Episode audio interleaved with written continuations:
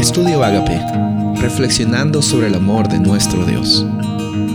El título de hoy es Consuelo para el futuro, Isaías 42. Hablen con cariño a Jerusalén y anúncienle que ya se ha cumplido su tiempo de servicio, que ya ha pagado por su iniquidad, que ya ha recibido de la mano del Señor el doble por todos sus pecados. En este versículo encontramos un lenguaje figurado en el cual Dios dice, voy a consolar a mi pueblo porque están pasando por problemas difíciles. En Isaías, en el capítulo 39, terminamos viendo de que Babilonia en algún momento iba a conquistar el pueblo de Judá. Y así sucedió. Fueron momentos difíciles en los cuales quizás muchos judíos pensaron de que su, su pueblo se iba a extinguir totalmente. Y yo estoy muy seguro que hemos pasado por momentos similares, similares en que hemos sentido los problemas y las tribulaciones de la vida atacarnos por diferentes ángulos. Y en esos ataques que recibíamos de, del enemigo, de diferentes aspectos en nuestra vida física, económicamente, emocionalmente, a veces pensábamos de que estábamos solos.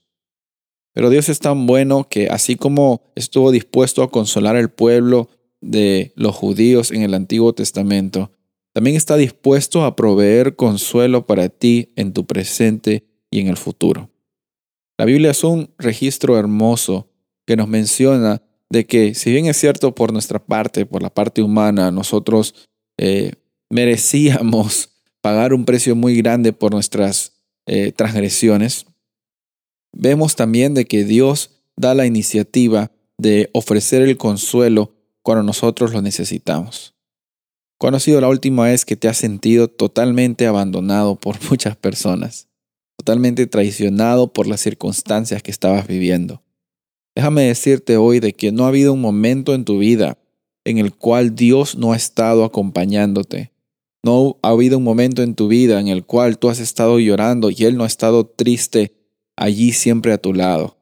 Lo que sucede muchas veces es que no vemos que Dios está con nosotros porque no tenemos esa fe de tener la certeza de reclamar las promesas de Dios.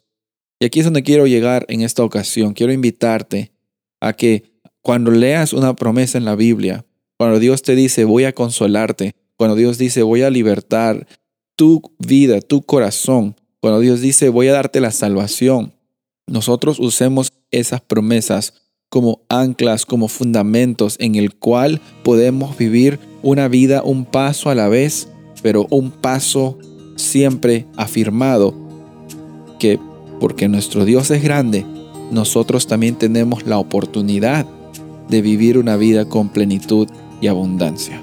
Él está dispuesto a consolarte, Él está dispuesto a acompañarte, lo ha prometido, lo ha hecho, lo está haciendo y lo hará.